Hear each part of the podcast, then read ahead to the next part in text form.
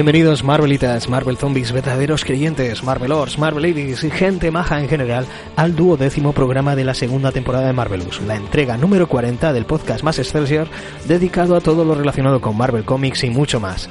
El único programa que se sintoniza en la zona negativa fantasma Atilan, Wakanda, Asgard y Yodio.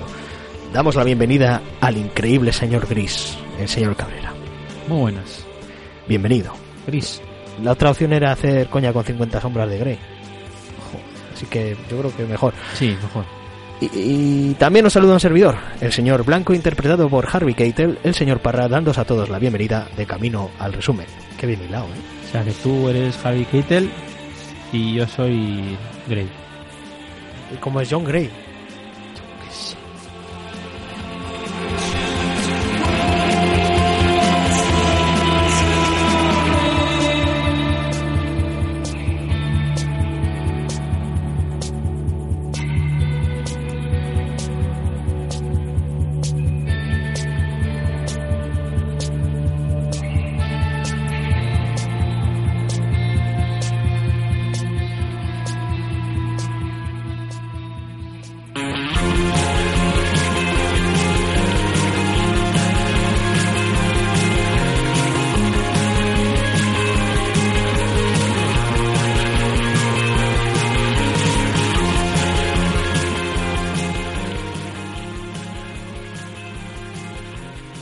El programa de hoy tendremos la segunda parte y conclusión de los dos programas dedicados a la tetralogía de los colores en Marvel, hasta hace poco conocida como trilogía, de Jeff Loeb y Tim Sale. En este programa le toca el turno a hablaros de Tim Sale y de los cómics Hulk Gris y la última y más reciente entrega de estas series, Capitán América Blanco. También tendremos encuesta de la semana en la que nos estáis comentando cuál es vuestra favorita de entre las cuatro series y tenemos tendremos la respuesta que damos el señor Cabrera y un servidor. Ya más o menos ya la dimos, pero sí. Se nos ve el plumero yo. Sí, ¿qué le vamos a hacer?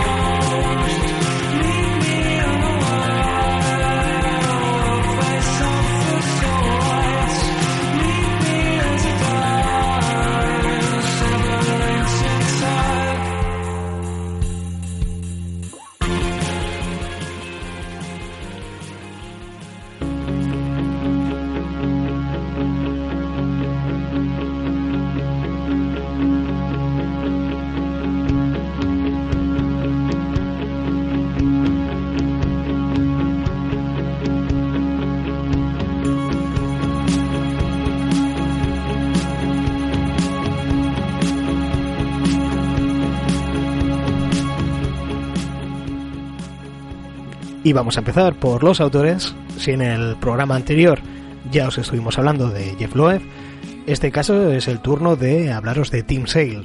Tim Sale, nacido el 1 de mayo del 56, según la, la Wikipedia en inglés, que según la Wikipedia en castellano tiene otra fecha. Pero bueno, he visto más veces repetido el tema del 56, así que... Vamos a quedarnos con esa fecha. Su madre decía que nació en el 56 y yo digo que nació en el 56. En Ítaca, en Nueva York, con lo cual ahora tiene 61 años. Pasó la mayoría de su infancia en Seattle, en Washington, donde se mudó con 6 años, pero volvería después a Nueva York para apuntarse a la Escuela de Artes Visuales y también al taller de cómics que llevaba John Bustema y que alguna, alguna vez ya hemos comentado por aquí. Sí, ¿Quién, quién pudiera ir al taller de, de John Bustema? pues nosotros no. no, no pudiéramos. Pues lleva en activo trabajando como dibujante desde mediados de los 80, desde el 83-84, y sería conocido sobre todo a partir de una colaboración dentro de la serie Grendel de, de Matt Wagner. Sí. Aunque principalmente pues se le conoce por sus colaboraciones con Jeff Loeb. Y vamos a hacer un repasito a, a estas colaboraciones, y así pues vamos a ir haciendo un repasito a todo su trabajo, porque la mayoría son los, las colaboraciones entre esta dupla la primera de ellas sería en el año 91, como ya dijimos en el, el programa anterior, de Challengers of the Unknown, una serie de ocho números. eh, después y después harían varios números juntos en la serie de Batman eh, previo a su famoso largo Halloween esto sería del 93 al 95 pues eso Halloween del 93 del 94 y Halloween del 95 efectivamente sí. después ya en el 95 eh, también tendrían su primer trabajo juntos en este caso para Marvel Comics en esta serie limitada de cuatro números de Lobezno y Gambito llamada Víctimas que curiosamente este año se va a reeditar por parte de Panini. Yo tengo ya el hueco ya en la estante al lado de las otras cuatro. Que no es que sea un cómic de 10, pero bueno. Es no, no, no, es, un cómic sin más, es, entretenido, pero... Y además adolece mucho del noventerismo. Sí, es, es muy noventa, sí. Eh, después ya eh, del 96 al 97 tendríamos el celebérrimo Batman el largo Halloween, esta serie de, de 13 números de la que poco queda por decir, por no decir que no queda por decir nada de ella.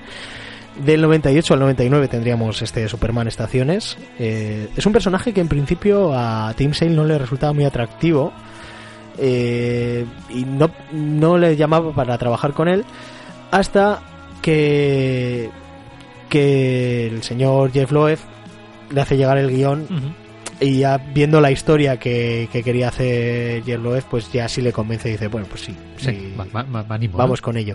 Decir que a él le llamaba más pues personajes tipo Batman, tipo Daredevil, estos personajes que pueden llevar un corte más noir y más de más de investigación y con menos poderitos. Y la verdad es que le pega bastante al dibujo, pero sí que hay que decir que el dibujo suyo en, en la serie de Superman, esta serie de cuatro números de Superman, es espectacular. Hmm. Luego del 99 al 2000 tendremos esta continuación del largo Halloween, este, este Victoria Oscura, que es uno de, los favoritos de, de, Team Sale en cuanto a sus colaboraciones con, con Jeff Loeb. Y ya en el 2001 tendremos la primera entrega de esta cuadrilogía, con Daredevil Yellow, un personaje que tanto a él como a Loeb les encantaba y de hecho si hicieron la serie fue porque les gustaba muchísimo el personaje y tenía muchas, muchas ganas de abordar esta serie que funciona muy bien y poco después tendríamos este Spider-Man azul, otra serie de esos números que terminaría en mayo del 2003, de la que ya os hemos hablado en el programa anterior, y la siguiente sería bastante seguida también, este Hulk gris, también de seis numeritos, que eh, se publicarían durante el año 2004. De esta serie que os vamos a hablar hoy. Esta dupla volvería después en una serie de Catwoman que estaría ligada a las de Largo Halloween. Esta ¿Cuándo vas a Roma? O no, si vas a Roma, era como se llamaba aquí si vas a Roma, en castellano. Hay que tener en cuenta que ha habido ediciones de varias editoriales y creo que no siempre es la misma traducción, pero creo que la más y más reconocida es la de se, se ha publicado varias veces, también está en el coleccionable de novelas gráficas de DC. Sí, lo sacó Planeta, lo sacó Norma, lo ha sacado ahora ECC, o sea que sí.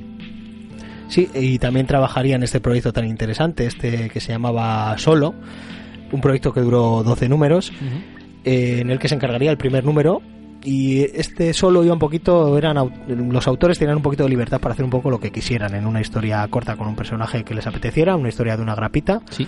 y tenían disponible toda la librería de personajes de, de DC sí.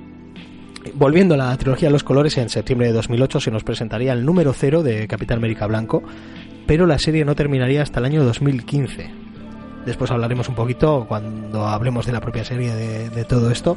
Bueno, principalmente yo creo que por estas labores que tenía Jeff Loeb de del Marvel televisivo, tener que llevar todo eso, no tendría mucho tiempo.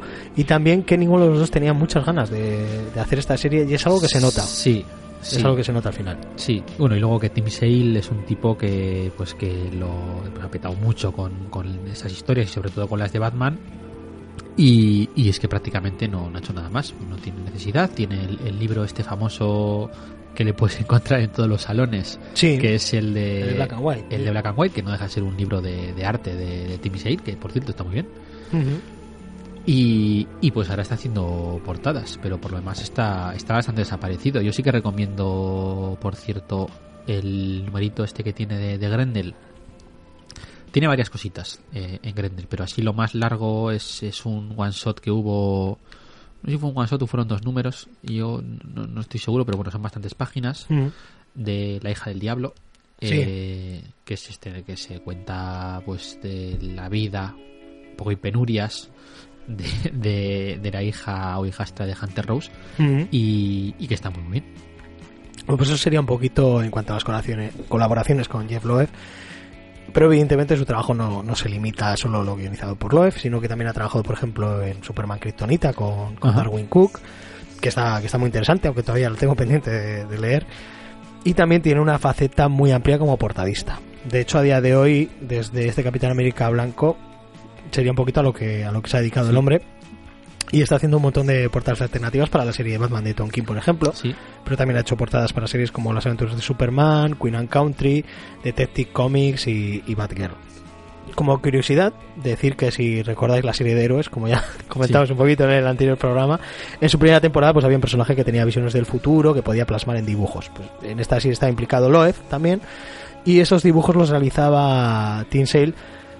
Y cuando la serie hizo un comeback hace unos poquitos años, él dijo que no iba a estar implicado en, Sí, este, sí, sí. en este comeback, en este reboot de, de la serie. Ya, ya es en plan de ya, a mí dejadme, no dibujo cómics, voy a dibujar la mierda esta. Efectivamente. También decir que eso, que no solo eran dibujos realizados por Tim Sale, sino que creo que incluso en los títulos de crédito que salían Sí, así como dibujados las- a mano, La escritura esta de, de los títulos, sí. era, era hecha por, por Tim Sale. Siguiendo con las curiosidades, eh, es en el año 99 cuando gana, gana su Eisner. Y otra peculiaridad que ya hemos comentado en algún momento es que Tim es, es daltónico, lo cual tiene cierta ironía con el tema de haber hecho esta, estas, tilori- estas series tan relacionadas con los colores. Sí, yo creo que era Loeb riéndose de él. De hecho, es un dibujante que, que funciona muy bien en blanco y negro. Sí. Y con sombras. Sí. Eh, como podemos comprobar viendo los extras que tenía, por ejemplo, Daredevil o casi cualquiera de los. Sí, pero con un colorista, con un buen colorista que se va a aplicar un color plano sobre ese sobre ese dibujo ya ya con ya con volumen, ya ya con el Mm. lavado. Eh, también está muy bien, ¿eh? Sí, es, es, es objetivamente muy buen dibujante. Pero entiendo que hay gente a la que su estilo no le termina de encajar porque es un estilo muy personal. Sí, el sí, que sí. tiene Tim Sale. No, no se adhiere mm, a ninguna escuela de, de dibujo para nada. No, es, es muy identificable y. Si acaso se podría decir que es un poco del estilo también que lleva Darwin Cook, con el que ha colaborado alguna vez, pero tampoco, tampoco. No, no es exacto. Darwin Cook tira más al, al cartoon. Sí, es, es, es más son rasgos más afilados, es, Sí. es como más es muy personal. más voluble. Sí, tiene más también etéreo. un poquito de escuela Brustin, pero no, no tanto. Sí, pero una vez más es, es lo mismo, ¿no? Sí. O sea, son como más, más marcados, más, más fuertes y sin embargo aquí es, es- lo son menos, ¿no? Sí, Pero- casi, casi se podría decir que se parece más a algunos estilos del europeo. sí, De hecho, menciona como referencias a dibujantes europeos como Rubén Pellejero, Miguel Anso Prado, Juanjo Guarnido o Hugo Sí, Prat. sí. Sobre todo en cuanto también a la narrativa en, en las propias viñetas. Bueno, europeos, 3 de 4 son españoles, creo que Sí, y en cuanto a, su- a sus primeras influencias, dice que fueron de, de artistas de cómic americano cuando descubrió las revistas de terror creepy y Iri. Y Eso, claro, hay que claro, tener- Hay, que tener en cuenta que este hombre es de los 50 y todo esto es de los 70. y pues curiosamente menciona a dibujantes como este Pues, Alex Todd, Alex Todd, imagino que curiosamente también es daltónico. Sí, y es otro que también que sí destaca por algo es por sus por sus blancos negros. o sea, Sí, también Steve Ditko y, y Neil Adams también Sí. son, son autores que, que destacan en cuanto, en cuanto a influencia. sí. Corbin me imagino que también saldría por ahí. Seguramente. En, en cuanto a su opinión personal sobre su propio trabajo, él destaca que que le gusta haber trabajado no solo con, con Loeb, sino que también le gusta cuando alguna vez ha hecho alguna colaboración con Azarello, con, con Darwin Cook, y, y él destaca como sus favoritas las historias de, de Superman con, con Loeb. Y, de- y de entre las de Batman, la que más le gusta, como creo que he dicho en algún momento, es la de Victoria Oscura. A mí me gusta más el largo Halloween. En cuanto a la cuadrilogía de los colores, su favorita es Daredevil amarillo, Ajá. que es en la que yo creo que me... Sí, a Se nivel a- a- más. podemos discutir a nivel de historia, pero yo creo que a nivel de dibujo es la que mejor está, sí, sí. Y que si tuviera que elegir solo una de entre todas las, las historias que, que ha hecho, que ha dibujado hasta ahora, sería la, la de Superman que dedicaron al, al hijo de, de Jeff Loeb, Sí, este hijo que ya comentamos que Sí, falleció Loeb, con sí. 17 años eh, de cáncer y que aparecía como compañero de clase de, de Clark Kent, sí.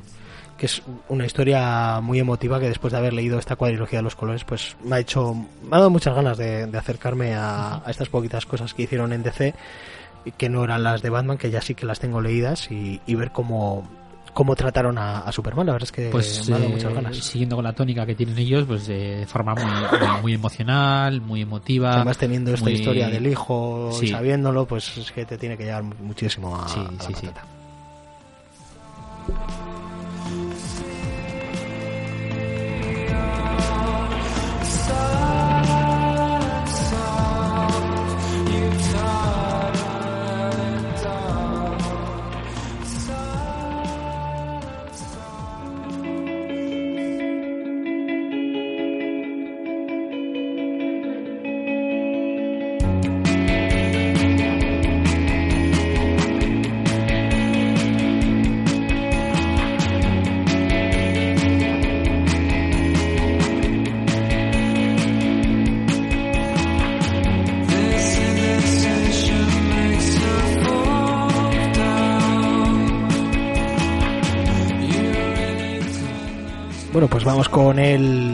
Tercero, eh, el que cerraba la trilogía en su día. Sí.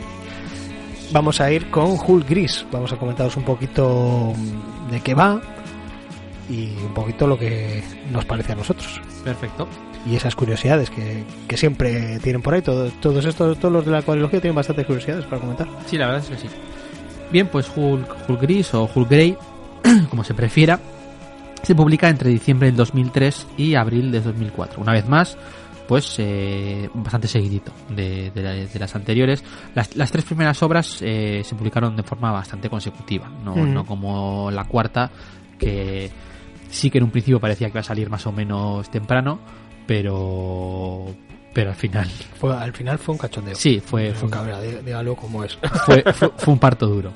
sí. Bien, en el equipo creativo, pues repiten eh, Tim Sale y, y Jeff Love, obviamente, y además, pues también repite Matt Hollingsworth, que se encarga de hacer los colores, al igual que hizo en, en Daredevil Yellow. En este caso vuelve un colorista eh, que teníamos en el, el primero de los números de la, de la tetralogía.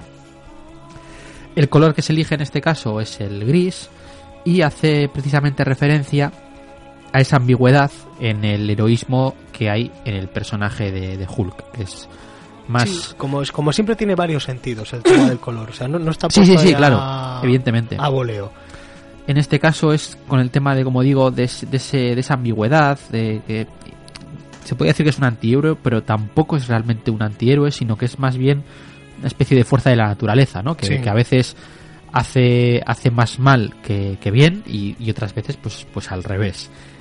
Y, y esa, esa ambigüedad, como decimos, ese, ese tono gris, pues eh, nos lo presentan en contraposición al que tiene su, su villano principal, o el que es el villano principal del personaje, eh, o ha sido el villano pri- principal del personaje a lo largo de la historia, que es el, el general Ross, que es un tipo que, que siempre lo ve todo en, en blancos y negros, Sí, y, y obviamente, y que pues, no puede aceptar que haya algo que no sea ni bueno ni malo. Eso- Claro. Eso, lo vamos a ver durante el cómic. Sí, sí, claro, porque el tema está en que obviamente para este personaje, eh, si decimos que lo ve todo en blancos y negros, pues Hulk, como no puede ser de sí, otra sí, forma, es, es como si fuera el mal personificado es- para él. negro y punto, y no hay más de lo que hablar.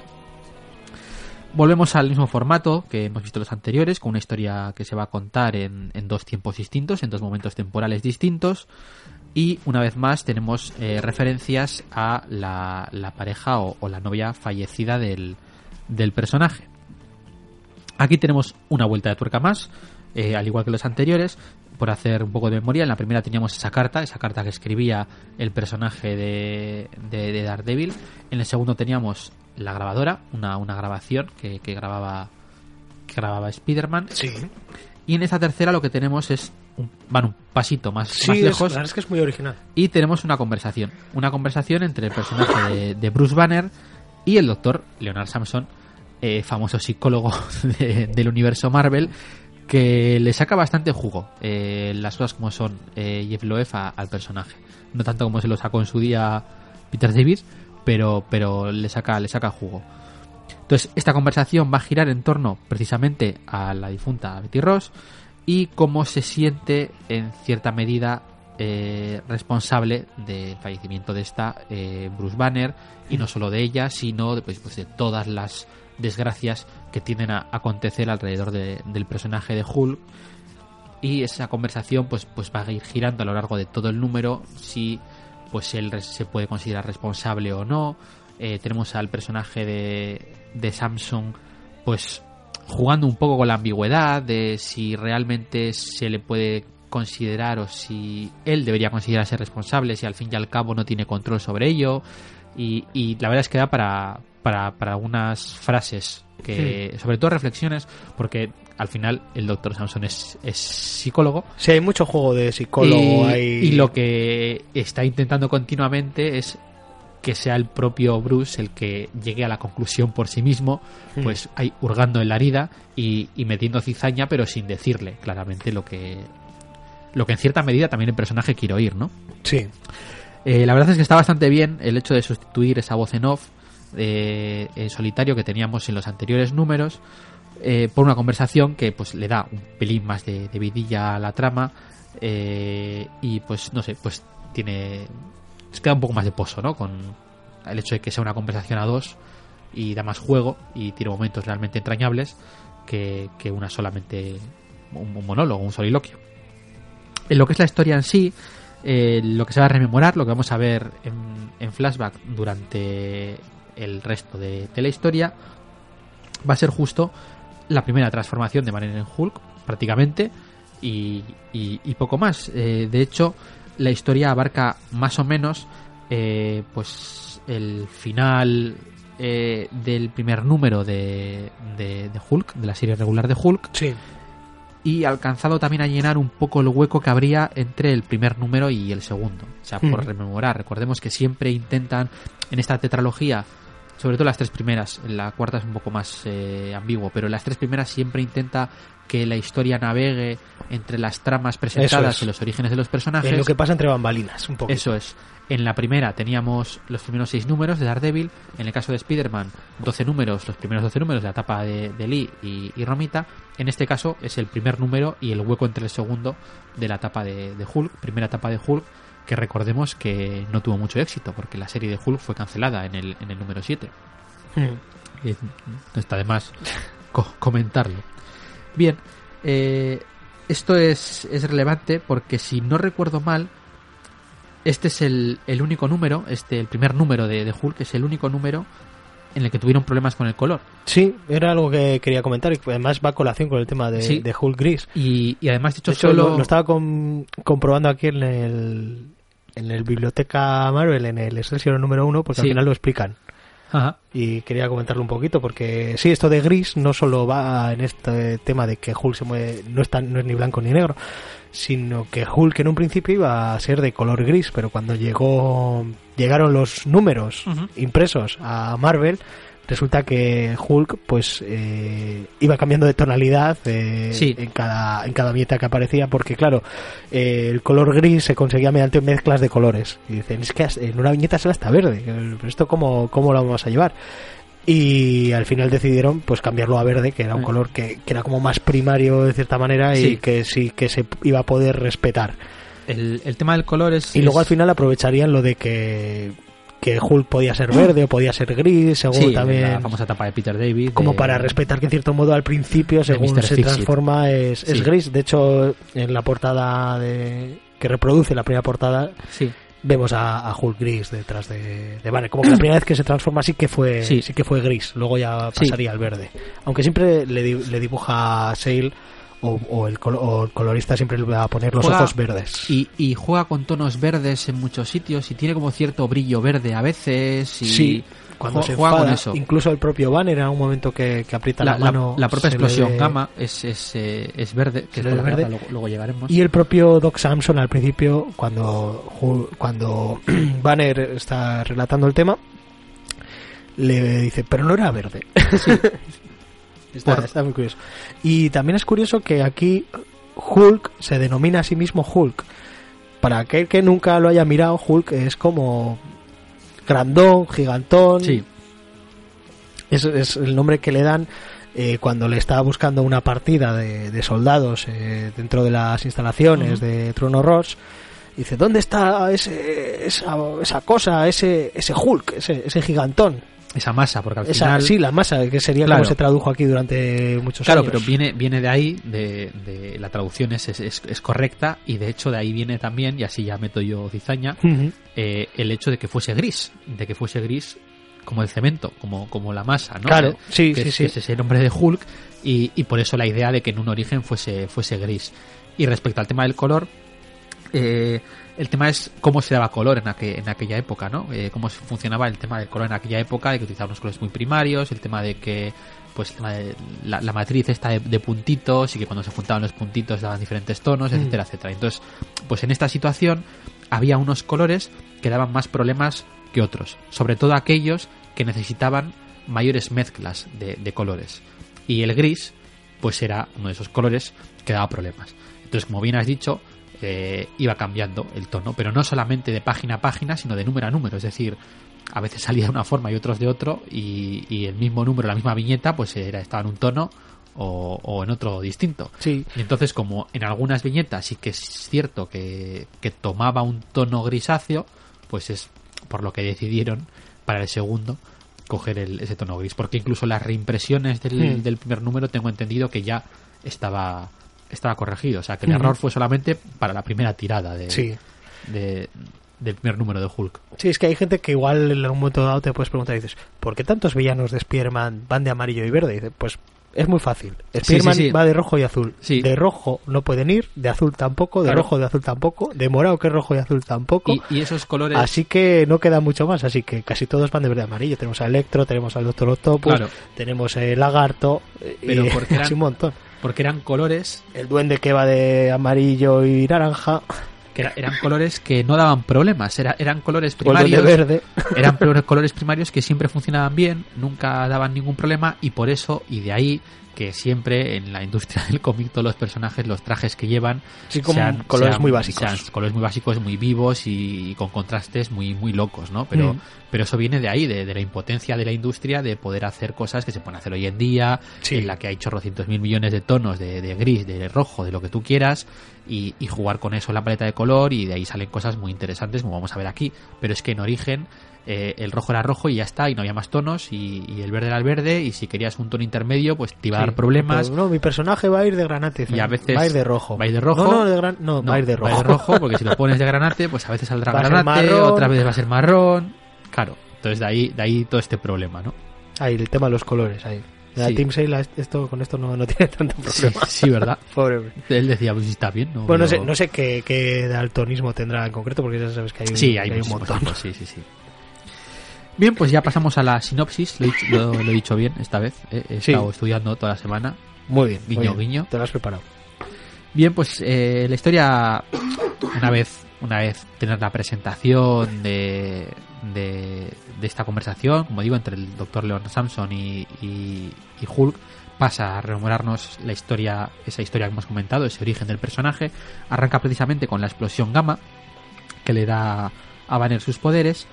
Eh, con Rick Jones de fondo y veremos eh, pues cómo le salva el personaje de Rick, que también va a ser un personaje central en, en esta, en esta historia. Y lo que vamos a ver es ese primer enfrentamiento que va a tener con la maquinaria militar de- del general Ross, que está el pobre un poco taquicárdico con todo este tema de Hulk. Además, es- como digo, es la primera, arranca con la explosión, entonces Sí. pues vemos que Banner está desaparecido, nadie sabe muy bien dónde está, él también forma parte del experimento, por qué no aparece, qué es esta cosa que, que está por ahí destruyendo cosas. Sí, es prácticamente la, la primera noche. Recordemos que originalmente, además, Hulk eh, no se transformaba cuando Banner se alteraba, sino que Banner se transformaba en Hulk cuando llegaba la noche. Es, es- es muy, muy curioso y, y Sí, por que- eso la mayoría de, de historia que vamos a tener aquí, cuando Sí, sucede de noche. sucede de noche, porque en el pasado eh, Banner va a hacer muy poquita, muy poquita aparición. Sí, sí, sí. Aquí le da más presencia, pero pero bueno, sí, es, es- el tema está en que todo el tema de lo de cuando se enfada lo metieron bastante después. Eh, recordemos una vez más que la serie fue cancelada en el número Sí. 7. Eh, al hecho de ser cancelada, luego pues estuvo un poco en el barbecho durante una temporadita. Le dieron una un serial, no, no recuerdo en cuál fue, creo que fue el Tales- to Astonish, no, no estoy seguro, que fue la que en un momento dado se renombró a partir de no sé qué número y pasó a llamarse Hulk. Sí, es que Por Hulk eso- ha cambiado muchísimo y sobre todo en los primeros años cambió muchísimo. Sí, eh, sobre por cómo se transformaba. sí, eh, de hecho, durante un momento podía volar. sí, sí. que ahora lo lees y ves a Hulk volando y dices, pero ¿cómo que vuela? Sí, bueno, pues un poquito como hacía Superman al principio. Superman al principio también es que saltaba y luego guiaba un poquito el salto y al final volaba. Y aquí pues dice, pues si Superman saltaba y guiaba el salto, pues Hulk Pues, también. Hulk, también, que leches. que está muy fuerte, que tiene, mira que, mira que pierna, mira que pies. Y aquí, no, aquí además eh, vamos a ver un Hulk eh, muy, muy bobalicón, muy afeado y sobre todo con mucha referencia a, a la referencia principal que tenía Hulk en el momento que fue creado, que es este, este Frankenstein. Sí, claro. Era Este una- monstruo era- de Frankenstein. Era una mezcla realmente entre, entre el monstruo de Frankenstein y, y Jekyll y Hyde. O sea, la, la idea de, Sí. de Lee, que era muy de, de usar cosas y juntarlas, era... Sí, de hecho creo que, creo que fue propuesto por Martin Goodman en plan, oye, pues parece que el monstruo de Frankenstein ahora Sí, lo está pegando bastante fuerte, ¿por qué no hacemos un superhéroe Claro. que sea como el monstruo Porque- de Frankenstein? porque Y es- ¿Esto cómo lo hacemos? Pues oye, Stanley se puso con el porque tema. de, de esta época son las películas de, de la Hammer de, Mm. de Frankenstein, que llegó a llegar a ser nueve, me parece, si no recuerdo mal, o siete. Sí. Por eso, y aunque al principio iba a haber sido gris, pues fíjate, al final terminó teniendo el color de- del personaje un poquito en el que, en el que se basaba. Sí. De hecho, si ves la, la primera portada de Hulk, es, es, es el Frankenstein de, Sí, sí, sí. de las películas clásicas, o el monstruo de Sí, Frankenstein. el de la cabeza, el Hammer. pelo, todo eso sí se nota. Se nota Le, le pones los tornillos y ya está. Bien, pues vamos a ver, siguiendo con la historia, veremos esos primeros encuentros de, de Hulk, que casi podríamos decir que es, es un recién nacido o, o se comporta un poco como tal. Eh, como digo, veremos esos encuentros con, con Betty y pues eh, cómo reacciona al rechazo Mm. de esta, cómo Hulk tiene mucho de, de Banner, pero en realidad pues no es, no es él, ¿no? Es una especie de versión Sí, primaria. este este de- lado de oscuro Sí, que se hace mucha referencia, pues lo, lo que se aborda en el cómic de en la novela de Stevenson. Sí, eso es. Y, y también veremos la relación con, con Rick Jones, que también va a tener mucho peso a lo largo de la trama, eh, ya que pues eh, en este caso no, no es una historia de amor solo, sino es una historia de amistad. Pero claro, eh, tenemos eh, este tema de cómo se sienten tanto Bruce Banner como Rick Jones frente al hecho de que Banner se convirtiese en Hulk por salvarle a él, ¿no? No solamente es cómo se siente eh, uno que se siente responsable, Hmm. el otro que sí pero sabe que no puede culparle entonces está bastante bien llevado Y también O sea, cómo podría haber más de lo que se puede pensar en ese rescate que, que le hace Banner a, a Rick Jones en el último momento. sí Cómo puede ser algo más que un rescate, cómo Bruce Banner puede tener una segunda intención, que es de lo más de lo más interesante del sí cómic. sí sí es bastante novedoso Eh, otro hecho también novedoso e interesante es la presencia de, de Iron Man Eh, Sí, es una sorpresa que tenemos en el cómic inesperada. Sí. porque Es, es de estas cosas que pasan entre bambalinas. sí sí y puedes llamarlo invención, pero realmente es un poco enriquecimiento. Sí, eh, a ver, huelga decir que esto en el origen no, no estaba. eh, hay que recordar que Hulk se crea en el 62, mientras que Iron Man es del 63. Pero es una idea con la que ya se había jugado otras veces y, y que los propios Jason Aaron y Kieron Gillen utilizaron en, durante Pecado Original. Que, que es decir, que, que Tony Stark pues estuvo de alguna forma De hecho, al, al ser la voz en off- involucrado en la creación de, de Hulk. Sí, al ser la voz en off, un, un diálogo, eh, Doc Samson es- en, este, en esta parte hace un poquito la función del lector, Sí. preguntando, ¿cómo que se encontró con Iron Man? Esto te lo estás inventando. Eh, La primera vez documentada que, que aparece, que se enfrentan Hulk y Iron Man o que se encuentran, creo que es en el- de hecho en el primer número Sí. de, los, de los Vengadores. Sí, Y pues bueno, al final podemos entender por qué Iron Man no quería que aquello constara. sí pero bueno, que, que- que puede sonar descabellado, pero, pero que en realidad... Está, está en cierto modo justificado. Claro, está, está ¿Y ¿Por qué? justificado. Porque esto no, cuest- no consta en ningún sitio. Bueno, pues al final se, se entiende por qué no Sí, quería pero, Stark. pero quiero decir que tiene cierta lógica de, de fondo y, y no está metido en plan, no es una locura, ¿no? Porque Sí, no, no, no. eh, si lo pensamos, pues en esta época Stark era el principal contratista militar del ejército de Estados Unidos y, y este era un experimento militar. Entonces, pues tenía cierto sentido que pues que en un momento dado pues eh, le pidiesen ayuda o estuviese por Hmm. ahí dando dando vueltas y haciendo su- sus cosas En Además, me gusta cómo se nos va presentando de forma un poquito velada. porque aquí todavía le va el drinking claro dice, ese no es Tony. sí sí sí Y, y está, está tapado por el siguiente diálogo, incluso la Y de Tony. sí sí sí Está, está, está muy bien. Y además no le terminamos de ver del todo. Está así como en las sombras. sí sí Está, está muy bien. Bueno, lo vamos a dejar ahí porque tampoco quiero entrar en detalles en lo que se refiere a esta, este encontronazo entre estos dos personajes porque es bastante original, está, está bastante bien llevado. Sí, merece la pena que, y lo leemos. eso es. Eh, el tema del color sí que sí que es más interesante, podríamos comentarlo. Sí, es, es muy curioso el tema del color en, en, este, en esta serie en concreto. Sobre todo en lo referente a Hulk. Efectivamente. Porque hablábamos Eh, de las aguadas en, en el tema de Daredevil y Sí. su ausencia en, en la serie de Spider-Man, pero aquí las vamos a tener parcialmente.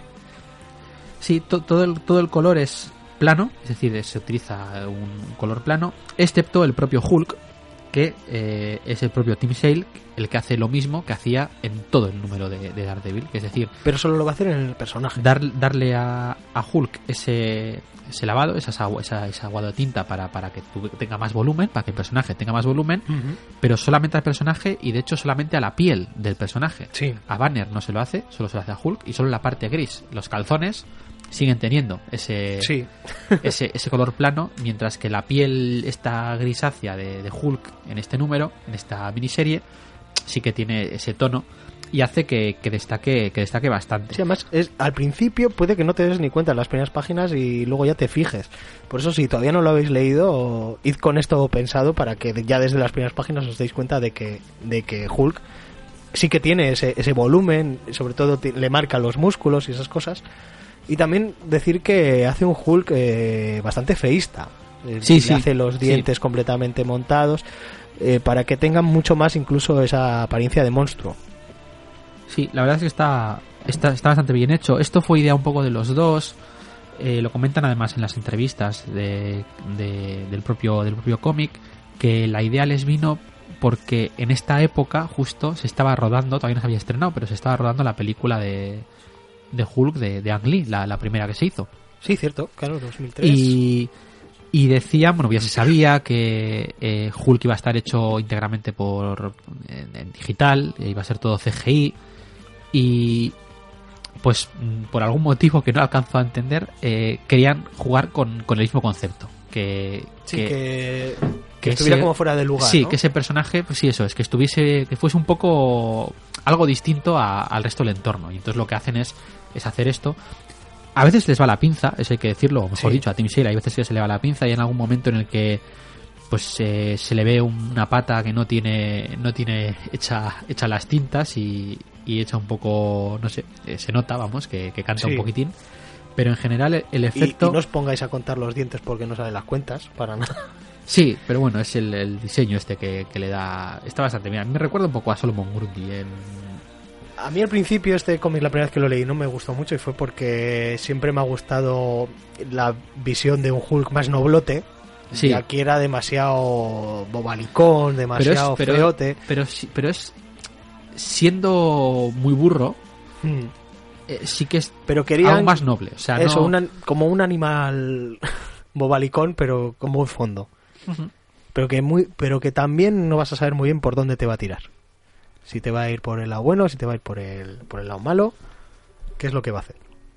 Sí, y la verdad es que está, está bastante bien llevado. Sobre todo el tema de lo que hemos dicho, ¿no? Esa, esa relación que es el eje central entre el personaje de Julie y el personaje de Betty, teniendo en cuenta que eh, en ese momento Betty todavía no sabía que, que Hulk era, era Banner, ¿no? Entonces, y de hecho también se dice que, que ya seguramente en el momento, por las reacciones que tiene y cómo se encuentra, ella piensa que Banner puede haber muerto. sí, sí, claro, porque durante todo el transcurso de esta historia, eh, recordemos, evidentemente, no y se sabe lo- que y por lo es que ella Hulk. sabe, lo puede haber matado incluso Claro, Hulk. ella, él, él está desaparecido, ¿no? Pero bueno, es está, está muy bien llevado. Y yo creo que lo podríamos dejar ahí. Comentar lo único el tema de la escena de- del conejo, que igual es Sí, yo la quería comentar. la escena más, tú. más recordada. No, Tampoco no sé- daría mucho detalle, pero, pero sí, la verdad es que es una escena que, que te, te va a llegar, o sea, Sí, te va a impactar. Mm, Está sacada, está sacada directamente de la película de, de Frankenstein. De hecho, Sí. es una idea de. La idea es de, de, de Hulk, iba a decir. La idea es de Tim Sale, no es, no es de Jeff Loeb, eh, que él comenta en una entrevista que. eh, pues documentándose un poquitín para, para el propio cómic se puso a revisar eh, películas antiguas de Frankenstein y es precisamente en esta primera película de Frankenstein la que ocurre algo similar pero que, que en este caso, en la caso de la película es todavía más, más jodido y más duro porque es con una niña. Sí, ¿no? es la escena de la niña. sí, sí. Pero es una escena que, que impacta a pesar de que en este caso es con un, con un tierno conejito, Sí. eh, impacta. y que además va a tener paralelismo con algo que vamos a ver más adelante dentro de dentro del propio cómic. Sí, sí, sí. Decir que todos todos los todos los cómics, todas las todas las series, las cuatro, tienen un momento de twist y además que suele ser hacia el final, Sí, que hemos intentado no contaros ninguno de ellos y este también evidentemente lo tiene y además en, en unas páginas que son en blanco y negro puro, sin grises. No sé si es blanco, negro y algo de rojo, no sé si hay en algún momento dado y que resultan muy reveladoras y muy muy impactantes. La verdad es que no, no está nada mal este, este Hulk Gris. Me ha gustado más ahora releerlo. Lo, lo leí en su momento hace años y ya digo que no me termino de convencer porque me esperaba otra cosa, no era lo que me esperaba. Pero ahora ya sabiendo lo que, lo que iba a leer, aunque no me acordaba muy bien de, de la historia en sí, me ha, me ha gustado mucho más. También yo creo que porque ahora ya estoy más familiarizado con el trabajo de Team Sale. En aquel momento era lo primero que leía y igual me esperaba más o me lo esperaba de, de otra manera. Sí, es, eh, es, las páginas que dices del final son, son en blanco y negro, pero, pero sin, sin escala de grises, además. Sin ningún tipo de grises, es, blanco y negro es puro. solo blanco y negro. Y tenemos a Hulk, eh, en este caso ya verde, eh, pero sin, sin volumen, o sea, sin, sin el lavado de tinta. Entonces está... eh, al final hay una imagen que sí que tiene un poco más de tinta y tal, pero bueno, que está, que está muy, muy bien. Hmm.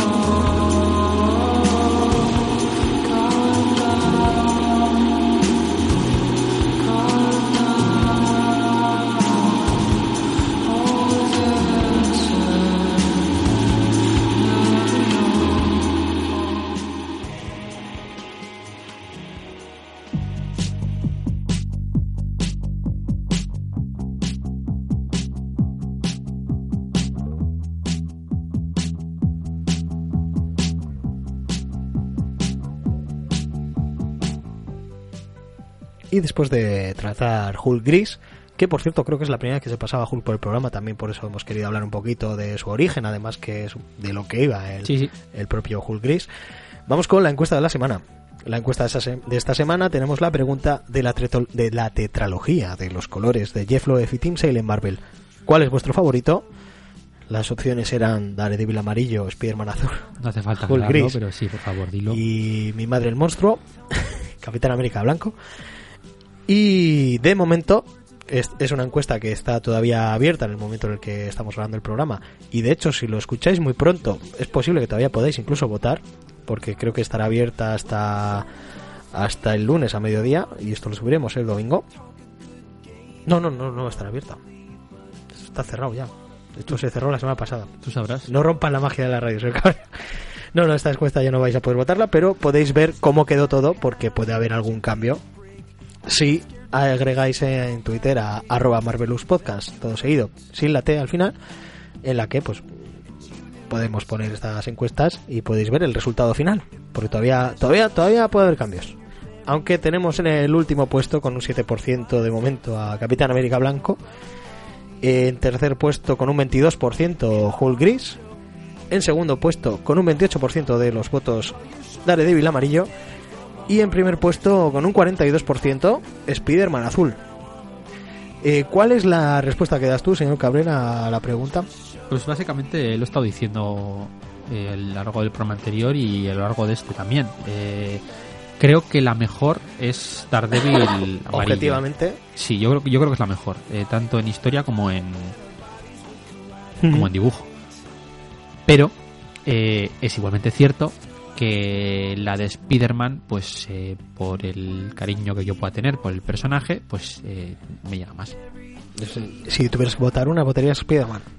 Probablemente votaría a Daredevil. Daredevil. Por, sí. Y Pues, mente fría y analítica. Mi respuesta es básicamente la misma que el señor Cabrera. O sea, o- objetivamente, Daredevil amarillo, sobre todo en lo visual, eh, me parece la, la mejor de las cuatro. En cuanto a historia, ahí ahí se andarían, para mi gusto, Daredevil amarillo y Spider-Man azul. Ahí ahí se andarían. Parece que las dos, la historia está súper bien llevada. Pero si tuviera que votar por una, yo creo que Daredevil amarillo, un poquito por ser objetivo, sería la que, la que terminaría eligiendo. Para saber cuál ha sido la ganadora, en el momento en el que escucháis esto, pues buscad la encuesta dentro del Twitter de Marvelous Podcast, arroba Marvelous Podcast y la T, y ahí pues tendréis el resultado de esta encuesta. Y también pues podréis participar en las siguientes encuestas y también enteraros de cuando subimos próximo programa, nuestras chorradillas y esas cositas. Chorradillas, sobre todo. Muchas gracias a todos los que habéis participado y los que quedáis por participar, que de momento la verdad es que es una encuesta que está teniendo bastantes votos. Mira, puedo decir que lleva 81 votos en el momento en el que estamos grabando esto, rompiendo un poquito la magia de la radio y me parece que va a terminar con bastantes votos. O sea, podría no ser Spider-Man azul la que termine siendo la vencedora. Aquí tenemos mucho intríngulis, ¿eh, señor Cabrera? Estoy en un sindivirio. Bueno, vamos a ir con Capitán América Blanco.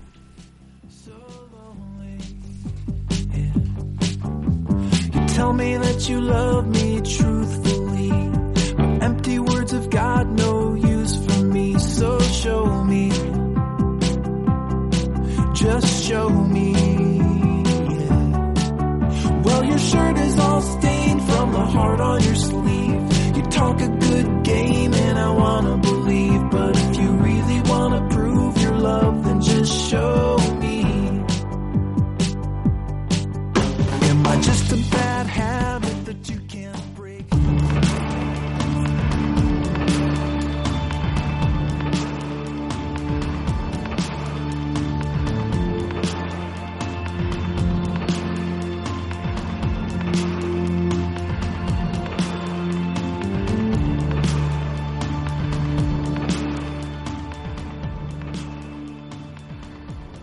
Bueno, pues Capitán América Blanco. En este caso, la dupla va a contar en el color con Dave Stewart, el multipremiadísimo Dave Stewart, ya mencionado varias veces en el programa, con nada más y nada menos que nueve premios Eisner a sus espaldas por su trabajo en el color y muy conocido por ser el colorista de cabecera del universo Hellboy, por Sí. ejemplo, y que ya había trabajado con, con Jeff Loeb en la serie de Catwoman y con Tim Sale, claro. Hace un trabajo de color espectacular, a la altura de lo que nos tiene acostumbrados. De hecho, casi el color es, es de lo mejor de, de este Capitán América Blanco. Sí. Es un color buenísimo. Y cada página, la verdad es que tiene un nivel de coloreado al nivel que muchas veces está reservado solo para las portadas. Sí, la verdad es que el color está, está muy muy bien. Y es- en, cada, en cada viñeta está, está curradísimo. De Capitán América Blanco tendríamos un número cero en el año 2008, pero no sería hasta el año 2015 cuando tendríamos los cinco números restantes para ver finalizada la serie, teniendo al final pues seis números como, como han venido teniendo todas las series de los colores de Marvel.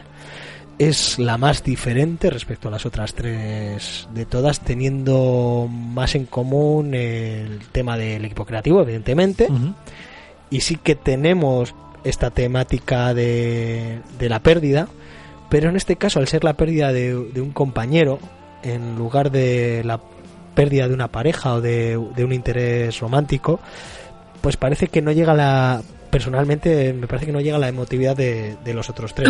También Yo- igual no querían repetir tanto. Yo no estoy de acuerdo, o sea, sí estoy de acuerdo en que no llega a- al nivel de emotividad que llegan las anteriores, pero no estoy de acuerdo no porque que, es- no no sea la estoy de acuerdo que sea por eso. Sí, ahí, ahí quería llegar. Sí, yo. bueno, tal vez sea por eso, tal vez sea que no está tan currado el asunto, no lo sé.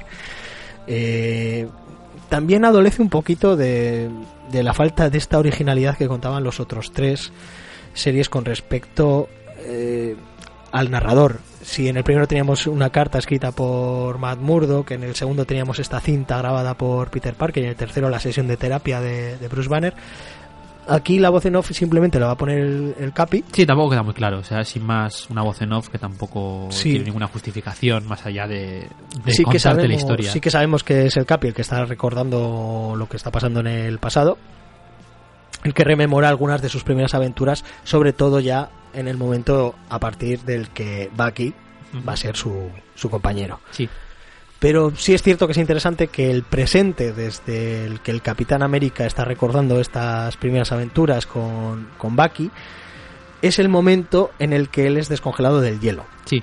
Claro, a lo largo de los años el Capitán América ha sido descongelado del hielo en, el- en los 60, en los 70, los 80, los 90, los 2000. En lo- en los- sí, la última creo que es en los, en los 2000, es en la última, sí, creo que lo he hecho más de alguna vez, pero en la última serie de Capitán América creo que había una referencia a que hacía 10 años que la habían sacado del hielo. No, no dicen la fecha, obviamente, porque Ujú. sería feo, pero sí que dicen, dicen que fue hace 10 años. Y bueno, pues acaba de despertar en un mundo diferente, en un mundo que para él es de ciencia ficción, en un mundo sin su compañero. Eh, no sé si lo comentarás más tarde, pero el tema del, del, del color eh, cambia. El, el, el Dave Stewart lo que hace es eh, cuando estamos en el presente, que no es el presente, que es digamos que es la actualidad, mira, no lo tenía apuntado, así que lo puedes, lo puedes comentar. pues justo justo ese momento en el que rememora ¿no? Eh, la muerte de Bucky, que además lo hace delante de las estatuas estas, eh, suya y, y de Bucky. el color, pues, eh, tiene un color un poco más plano. Sin ser del todo plano, pero sí que es un poco más plano. Sí. Mientras que toda la historia que nos van a contar después, todo ese flashback que sucede en la Segunda Guerra Mundial, tiene un coloreado mucho más trabajado, eh, con un toque un poco más de tipo acuarela. y Sí, tal. que parece aplicado a pincel. Sí, y que pues más que el propio, una vez más, eh, gracias al color se, se divide el presente de- del pasado, que es una cosa que también hacen en, en bastantes de los números anteriores. Ujú. Las, las historias evidentemente van a estar ambientadas en la Segunda Guerra Mundial. Y de las partes más interesantes que vamos a tener es la aparición de Nick Furia y sus comandos aviadores, Sí, que también está hablando con Nick Furia en el presente de hecho, y también un grupo de franceses que son un poquito esta, esta resistencia, es un grupo circense con cierto puntito, además de vamos a tener cierto punto de interés romántico para, Sí. para Steve, en un personaje femenino que me parece que está llevado bastante bien, además ese personaje, Sí. es un personaje bastante original y, evidentemente como no al final pues no puede faltar el enfrentamiento con, Sí. con Cráneo Rojo. Y en ese grupo también tenemos el, el abuelo de el abuelo de Batroc, que nos hacen ahí una pequeña referencia Sí, eh, en un momento dado. Sí, sí, eso lo voy a mencionar un poquito más adelante. Tal vez habría sido más potente la idea de haber visto aquel enfrentamiento eh, con Zemo. Sobre todo eh, Sí. porque es donde tendríamos eh, el final y, y es más sería más emotivo igual el estar recordando Sí, la última aventura, ¿no? De- la última aventura más que la primera con, con Bucky. Tal vez, tal vez hubiera sido más, más, más emotivo. Tal vez hubiera llegado más, pero bueno, no, no, no soy, yo no soy hielo. No, la verdad es que eh, toda la primera parte es la que mejor es, o, o- o más me llama. eh, antes de que antes de que vuelen, la, la forma en la que eh, pues estando en la base está por ahí Bucky dando vueltas, cómo vemos a Bucky descubrir la identidad de Capitán América, que por cierto eh, mira, dos cosas que voy a comentar, igual las comentas tú Ujú. después, porque las, las comento que varían respecto a la continua de Marvel, es decir, una vez más Sí, eh, está, están los autores contando una historia eh, que hace referencia a las épocas clásicas, sí, eh, pero so- ha habido cosas que se han revisado posteriormente y que esto ha cambiado, ¿no? Por ejemplo, eh, eso aquí O sea, que aquí ya ocurre- tendríamos al solo de invierno. por un lado, evidentemente, De hecho, ya en el 2008 ya Claro, eh, en el 2008 ya Bucky había vuelto porque el arranque de la etapa de Brubaker es en el 2005 Ujú. y, y se descubre que es él pues, en el segundo arco argumental, ¿no? O sea Ujú. que en el 2006 ya pues eh, teníamos a, a Bucky Barnes dando vueltas por ahí, o sea que evidentemente de ahí el hecho de que hayan decidido ambientar el presente, entre comillas, de sí, en el de momento en el que se parte, despierta y, y es. Bucky no está todavía. Pero precisamente en esa, creo que es en esa etapa de, de Brubaker en la que se, eh, a través de la retrocontinuidad, obviamente, se modifica ese origen de Bucky. Aquí lo que vemos es que es un chaval, que está, eh, es un huérfano, que, que es lo que nos cuenta, por cierto, Sí, se le ve más los paralelismos con Yo, Simon y Kirby, ¿no? Rogers, o sea, que y- está, va, va por la base y conoce a los militares y entonces, pues en un momento dado, eh, descubre la identidad Sí, que es como el hermanito secreta- pequeño de todos. Sí, descubre la identidad secreta de, del Capitán América, descubre que Capitán América es Steve Rogers y entonces, pues, pues como ha descubierto la, la identidad secreta, pues se lo llevan, a, le ponen un traje y se lo llevan a la guerra, que es una cosa muy de cómics de los 60, pero que tiene muy poco sentido. Y entonces a través de la retrocontinuidad lo que modifican es esto, diciendo que esta es la historia que se vendió a la prensa, pero que realmente pues eh, Bucky era un tío que tenía un entrenamiento militar muy duro, Ujú. que había sido huérfano pero que había sido adoptado por los militares desde hace muy poco, desde hace muchísimo tiempo y que era prácticamente un soldado terrible Sí. a pesar de su corta edad, etcétera, etcétera. Entonces, aquí, en lugar de contarnos eso que se nos recontó y que se había Sí. modificado, pues vuelven a la historia original, le vemos este chaval así un poco Más idealista, más, Sí, sí, sí. más de la época. Y pues la verdad es que entonces así la historia queda un poquito más como una aventura tipo historias jamás contadas. Sí, pero sin no tienes la sensación de que sea una historia con mucho peso dentro de, de, de la propia vida de, de Steve Rogers. Aún así es un cómic que está verdaderamente bien, es, es muy entretenido. Si acaso pierde a la hora de compararlo con los otros tres. claro. O sea, si no existieran los otros tres colores y hubiera salido este Capitán América blanco de repente, pues probablemente digas, ah, pues, pues está muy bien este Capitán Sí, es un cómic que está bien, o sea, muy no, entretenido. No, no, no es un mal cómic, lo que pasa es que efectivamente Sí, vi- visualmente me parece que es una maravilla y es una Sí. muy buena historia autoconclusiva que leer de, de Capitán América clásico. a pesar de todo, hay que decir que Tim Sale aquí está más vago. No, no, no peor, Hmm. pero sí más vago. Y hace muchos menos fondos, hay momentos... en Sí, la verdad es que lo con- visual se apoya muchísimo en el color. Sí, sí, si no fuera por el color de, de Stewart perdería muchísimo más. Hmm. Y está plagada de guiños y homenajes, sobre todo en lo visual, a cómics clásicos del Capitán América. Sí, Vamos a tener algunas splash page dobles que son homenajes a cómics clásicos, incluso lo que mencionaba antes el señor Cabrera, esta, esta página en formato de nueve viñetas Sí. que hace un homenaje al enfrentamiento del Capitán América con Batroc, sí, sí, sí. que hiciera Kirby en su día, que es, que es un poquito de, de las partes más, más interesantes del cómic. Y también quería destacar que, que los extras, de entre los cuatro, son igual los más trabajados de todos, porque están como como si fueran ficheros y fotos Sí. sacadas en el momento allí en la Segunda Guerra Mundial, con extractos, también tenemos entrevistas con los autores, Sí, lo que pasa es que tenemos aquí bocetos previos de Teen Sale y la verdad es que los extras merecen merecen muchísimo la pena ¿eh? está, El- está muy bien muy bien muy el- bien diseñados El problema que le veo con los extras es, es solo uno, porque el tema de, las, de, de los dibujos, hay incluso dibujos de las, de las series anteriores. Sí, incluso Tenemos- algún dibujo dedicado, alguna dedicatoria de Sí. Teen Sale a algún fan. Sí, tenemos eh, commissions de, de Team Sale, o sea, las portadas, a lo que es eso, todo eso está muy bien. El problema es la entrevista, que, que desde luego no es mala entrevista, además está hecha por Richard Starkis nada menos. El problema es que la entrevista es del 2008, es decir, Claro. la entrevista es de cuando salió El este, cero. este número cero. Que seguramente serían extras del propio número cero. Efectivamente. Y, y claro, el, el cómic en sí no, no acabaría de salir Hasta siete años hasta después. siete años después. Eh, se da además la feliz coincidencia y casualidad de que el número cero, una vez más, sale bajo el amparo del sello Marvel Knights, pero cuando llega la serie regular en 2015, o sorpresa, Ya no está. el, el sello Marvel Knights ha desaparecido. Entonces el resto de los números ya no tienen ese, ese logotipo de, de Marvel Knights en, en la portada, de la edición americana, obviamente. Eh, pero bueno, que, que está muy bien. O sea, que a pesar de eso, la entrevista está muy bien y está, está interesante. Incluso fotos de ellos de niños y a una, Mm. a una gansada más. Y, y está bastante bien. La verdad es que hay que decir que, dicho por ellos mismos, es el cómic que hicieron con menos ganas. Entonces se nota un poquito que es un cómic hecho con menos ganas. Al final, al final eso se va a notar en tu trabajo cuando haces algo Sí. con ganas y cuando no. Y, y es curioso porque, como decimos, el resto fueron muy seguidos. O sea, Sí, ya cuando se estaba promocionando la primera Daredevil, mencionaban lo de Daredevil Blue, que al final se convirtió en Spider-Man Blue y que saldría apenas un año después. Lo mismo con Hulk.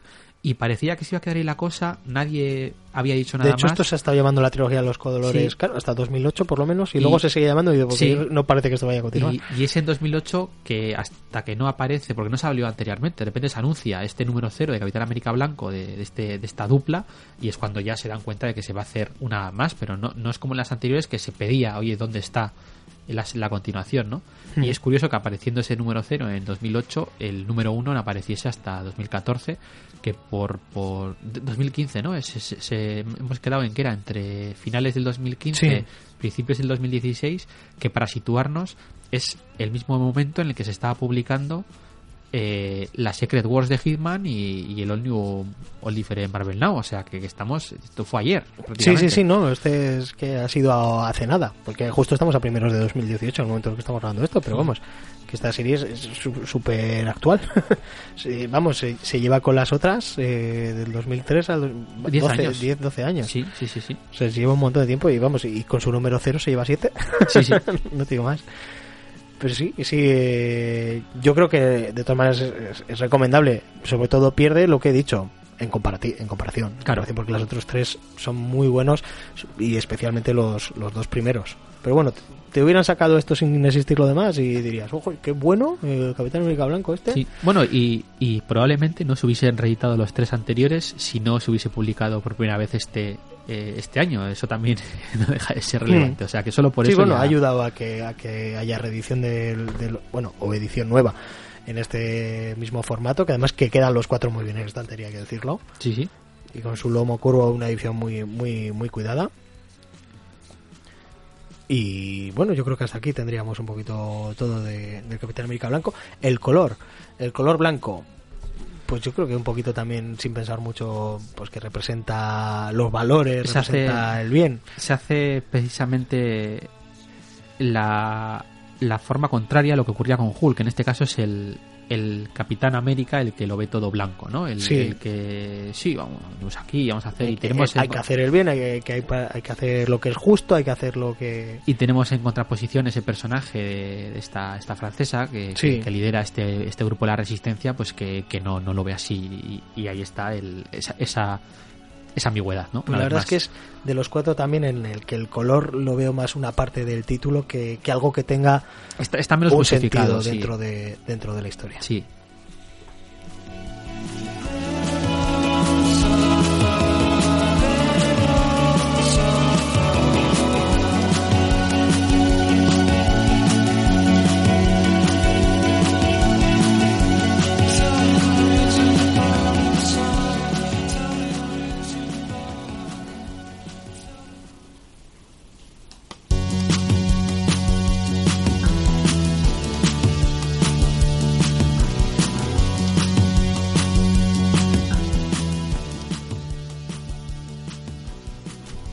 Respecto a cómo nos podemos hacer con, con las dos series que hemos traído en este segundo programa dedicado a la cuadrilogía de los colores, tetralogía de los colores, de Mejor, sí. cuadrilogía no creo ni que exista, Sí. de Yellow de Sale, decir que en el caso de Hulk, en los primeros años en los que Panini tenía los derechos de Marvel, editaron en, en un tomo de tapadura este Hulk gris, pero creo que en papel no satinado, además era, era, No un poco- recuerdo. era una edición un poco, un poco rara que yo creo que a día de hoy todavía en alguna estantería se puede se puede ver, aunque en la página web yo creo que está Sí, descatalogadísimo. sí, está descatalogadísimo. Estamos hablando de hace 12 años, no Sí, sé. sí, sí, fácilmente. Pero bueno, tenemos ahora esta edición más actual. En el caso de Hulk Gris, creo que son 16 euros. Son 16.50. 16.50. Es un poquitín más que la anterior porque incluye una cosita más. Lo que han hecho ha sido aprovechar que una de esas primeras colaboraciones que tuvieron el equipo de, Sí. de Loeb y Sale fue una historia corta en un especial de Hulk, un, un Savage Hulk eh, One Shot eh, que salió en el año 96. Pues Sí. ahí tenían una historia Es cortita. casi una historia de- sin, sin diálogos, que bueno, Sí, sí, sirve un poquito de complemento. pues ha- han aprovechado y lo ha metido al final al final del tomo. Y bueno pues está está bien ya te digo que son son siete páginas. Lo que más se nota sobre todo es el, el tema el tema del color. Sí. Eh, este primer color digital de, de los 90 la verdad es que no estoy seguro de si lo pone no sé quién será el colorista. La verdad es que eh, se nota muchísimo, sobre todo en comparación con lo que, sí, tal Gregory Wright no con lo que hemos leído hasta, hasta ese momento. Pero bueno aprovechando que han metido estas páginas y alguna cosita más de extras pues han subido un poquitín el precio hasta hasta 16.50 Ujú. Y en el caso de Capitán América, pues esta es la única edición que ha habido hasta ahora, porque salió Sí. de poquito de que, de que terminara por fin la colección a 16,95, también en este formato 100% Marvel HC, que más pega muy bien con el, con el resto de con el resto de cómics de, de esta tetralogía.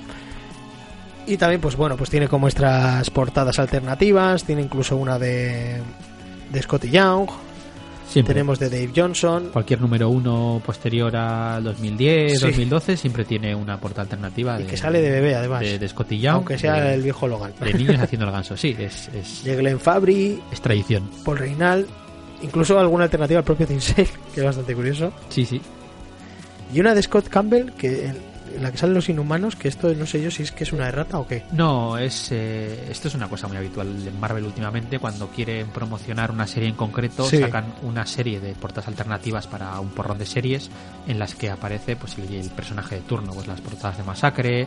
En este caso fue coincidiendo con con con la promoción de la nueva serie de los Inhumanos. Sí. De posterior a, a Secret Wars, etcétera, etcétera, pues me imagino que habría una de estas iniciativas y de ahí que saliese la portada de los inhumanos y habría un montón de portadas de diferentes personajes en las que tendríamos de fondo a los inhumanos. No, pues que aquí no sale Capitán América encima por ningún lado. O sea, es No, no, no, no, no tiene nada que ver. No, bueno, no- me gusta porque es de. Campbell. No siempre es el caso. Si tenemos la típica portada de Campbell en la que no dibuja pies, ah, no, sí hay un pie. Ahí Sí, dibuja, hay alguno. dibuja uno. Salen chicas, curiosamente. Sí, qué cosas. es una portada hecha por, por Campbell. Bueno, y también decir que hay alguna aparición de, de los propios Vengadores, en- porque justo vamos a ver ese momento en el que el principio, despierta, sí, que por cierto es bastante que no lo hemos curioso. mencionado, pero está... Es bastante curioso porque eh, hemos la hecho- armadura que lleva Tony en ese momento y tal, y cosas así. No, no, no, no, no. Eh, se supone que es cuando le encuentran y tal. No, no estaba entrando en ese detalle. Bueno, y tenemos por ahí un camello de, de Namor. Ahí lo vamos a dejar. Sí, también. que es bastante es, es un poco chorra pero hace gracia Mm. no de- decía que el tema del color que en el presente que no es el presente que es justo digamos que es ambientado en el- los Vengadores número 5 pues eh, ese color es plano el del flashback es eh, un color así con humacaorelas y tal pero luego la parte de, de cuando se despierta la parte en la que parece que sale de ese coma y está rodeado de los Vengadores Sí. tiene un tratamiento de color distinto un tercer tratamiento de color Sí, en el Que- que parece que el dibujo está hecho a lápiz, por Sí, ejemplo. que parece que está sin tinta, efectivamente. Sí. Es como si lo hubiesen coloreado sin tinta y no sé por qué en este momento utilizan un, un tercer color. No sé, me hace gracia y quería mencionarlo. Sí, sí, sí. Eh, justo además se me, se me había pasado en, en el momento. Bueno, Sí. pues ya sabéis que os podéis hacer con esto de una manera bastante sencilla. Ha salido hace, hace bien poquito. Sí, están los cuatro muy, muy fáciles. Y de, de 15 los más baratos a 16,95 el más caro. Pues puedes tirar por el que más te llama la atención. Puedes cogértelos todos, ¿sabes? como si fueran los Pokémon. Yo, yo iría en orden y si te gusta, picar con el siguiente. Porque es, como, es- es porque curioso, como- ¿eh? Yo no sé si recomendaría leerlo cronológicamente y que cada vez te vayan gustando un poquito menos. menos- yo sí, porque así tú paras cuando tú que- empiezas por el mejor y paras cuando quieras. O tal y como los ha publicado cronológicamente Panini, también es una opción Ya, curiosa. pero entonces empiezas por el, por el peor de todos. Bueno, pues dices, los demás ya... Igual te gusta más. si no- Es que yo creo que igual te gusta más el de Capitán América si no te has leído los otros tres. Pero bueno, cada uno que haga un poquito lo que quiera. Yo creo que también puedes tirar del personaje que más te llame la atención. Obviamente, sí. Si, te- si eres más del Capi, pues léete primero el del Capi. Y si te gusta, pues léete los demás que igual te gustan incluso más.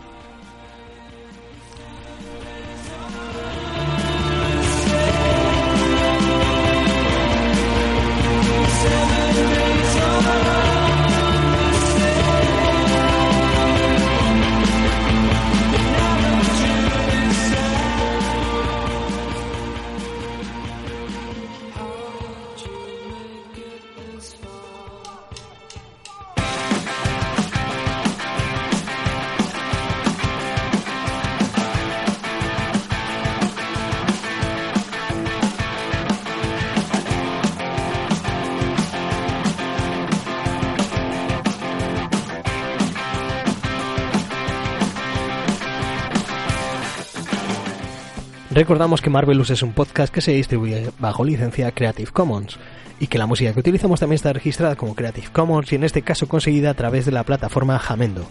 En el programa de hoy habéis podido oír a los artistas Por Trial y Josh Woodward. Así que si alguien quiere reproducir total o parcialmente este podcast con fines no creativos o algo así, creo que lo que tiene que hacer es mencionar a sus creadores, el señor Cabra y el señor Parra. Eso es lo que tengo entendido más o menos.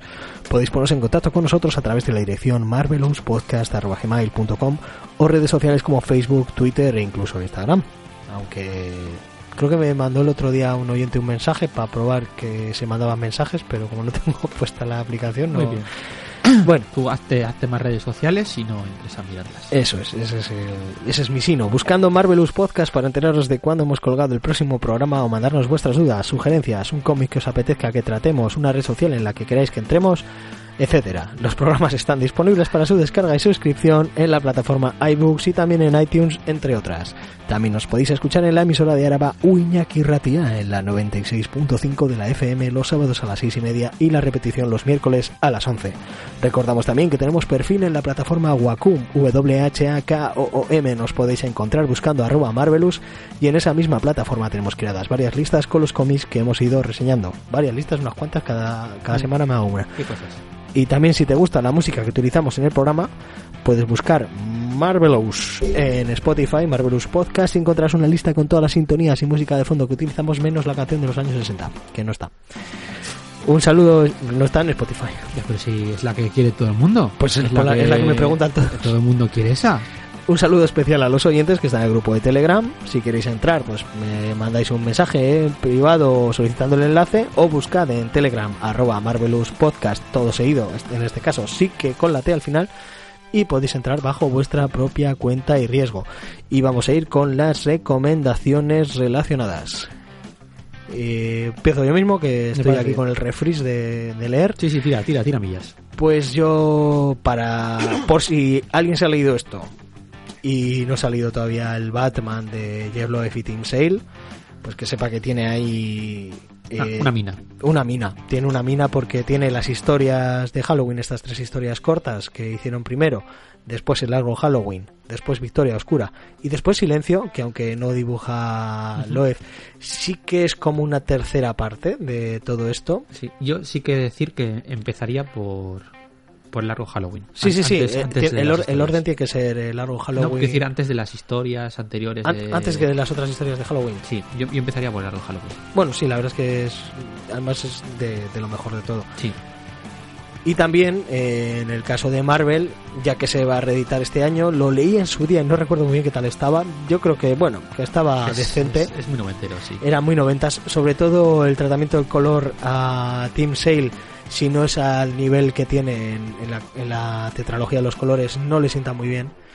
Pero bueno, eh, no deja de estar interesante este cómic de Lobezno de Ámbito Víctimas que, que tiene esta dupla, tiene ahí Sí. el y Team Sale y, y como casi no me acuerdo muy bien de qué iba, pues yo creo que me voy a hacer con él y lo recomiendo desde aquí. Vamos con las recomendaciones del señor Cabrera. Pues eh, siguiendo con la tónica general, obviamente, pues eh, voy a recomendar eh, Superman, eh, todas las estaciones, que es eh, una de las obras las mejores, igual que la de las de Batman son de las más conocidas, más reconocidas, más premiadas y más que más gusta a los fans del personaje. En Superman pasa exactamente lo mismo, aunque tienen menos. Y, y en este caso, pues Superman la escuadra para todas las estaciones es una obra que está que está muy muy bien. Y eh, y a ver, ya aprovecho y digo, a ver si ECC se anima y ¿Tú crees que CC escucha un podcast que se llama Marvelous? yo no esto es una petición que hago Pudiera en ser, ¿eh? en Ojalá. general. No, no estoy dirigiéndome a ellos en persona. Va, yo creo que todos leemos de todo. Pero bueno, el caso es que a ver si, si se animan y traen esa primera serie que hicieron en, en los 90 de, de Challengers of the Unknown, aprovechando Sí, que, esa está inédita además. aprovechando que ahora en DC les han vuelto a dar serie regular con, con todo este tema del nuevo universo DC y los nuevos personajes y esta línea de cómics que han sacado con personajes nuevos o personajes muy olvidados. Eh, han sacado una nueva serie de. Bueno, todavía no ha empezado, empieza este mes, pero todavía no ha salido el número uno. Pero le han dado una nueva serie regular a, a estos Challengers of the Unknown. Pues a ver si funciona y tenemos suerte y nos traen esa mm, miniserie de ocho números que hicieron en su día Lois y Shade, que, que es de lo poco que está complicado de encontrar hoy en día de estos autores. Desde Pues luego- mira, no estaría nada mal. Sí, sí, a mí por eso. de- por lo menos me ha interesado. De hecho, todo, todo lo que hacen estos chicos está sí, muy sí, bien. básicamente por, por, por completismo banal, ¿no? Pero si todo lo anterior está bien, pues Creo esto- que dependerá un poco de si en Estados Unidos ha tenido una recopilación reciente. Sí, seguro que hay una. Si la hay, es- es posible No sé que- si es reciente, pero que seguro que hay una edición faci- fácilmente encontrable. Y decir que es curioso, estaba mirando un poquito, estábamos hablando de cómo hacerte con este material, y es que el tomo de Capitán América Blanco, que es el más caro de todos, 16,95, tiene 160 páginas, y por ejemplo el de Daredevil, que cuesta 15, tiene 168, tiene incluso alguna página más. Puede ser que al, al haber salido primero el de Capitán América Blanco, después hubiera un ajuste en los precios de la línea de 100% Marvel Hardcover, alguna cosa No así. Pero. La verdad es que los dos primeros tienen Pero un precio curioso. Muy, muy, muy ajustado. O sea, por Sí. chapa dura, 160 páginas, 6 Sí. números, extras, portadas, etcétera, por 15 euros. Es, es, es, Sí, eh, no, no es mucha diferencia de precio, pero es curioso que con menos páginas cueste un poquito es- más. es muy ajustado. Yo, yo creo que es posible que luego, con igual con el éxito de la línea, hayan podido ajustar más los, los costes o alguna cosita así, pero bueno, es una curiosidad que hay que, que lanzo al aire. Y en el próximo programa, señor Cabrera, ¿de qué vamos a hablar? La semana que viene. ¿Qué vamos a tener? ¿Uno solo Marvelous? Yo ya te he dado mi idea. ¿Un Te Marvelous? dejo, te dejo mascarlo. Estamos barajando hacer un Marvelous sobre Generations. Estamos barajando hacer uno solo Marvelous sobre lo que surja. Sí, Un poquito. y esas son las dos opciones que hay, yo creo. Y también deciros que en breves, eh, coincidiendo con el estreno de Pantera Negra, pues vamos a traer alguna cosita de, Pantera Negra. Así que coincidiendo, aprovechando, aprovechando el refresh de la, de la película, como cual ratillas, pues Sí, como miserables ratas que somos. ah, por aquí se va a pasar el, el regente de Wakanda. Muchas gracias a todos por escucharnos y hasta la semana que viene. Aur Adiós. Nafsei. If anybody wants to find me, I'll be in the last place you would look. In a place where people used to be, a land that's called reality, you'll find me there. I won't be catching up on Reddit. I won't be watching any news. Let the planet spin without me, cause everything has been without me sometime. And everyone will be alright if I'm not live by satellite. It's a beautiful day, I'm running away. Don't bother to Facebook message or call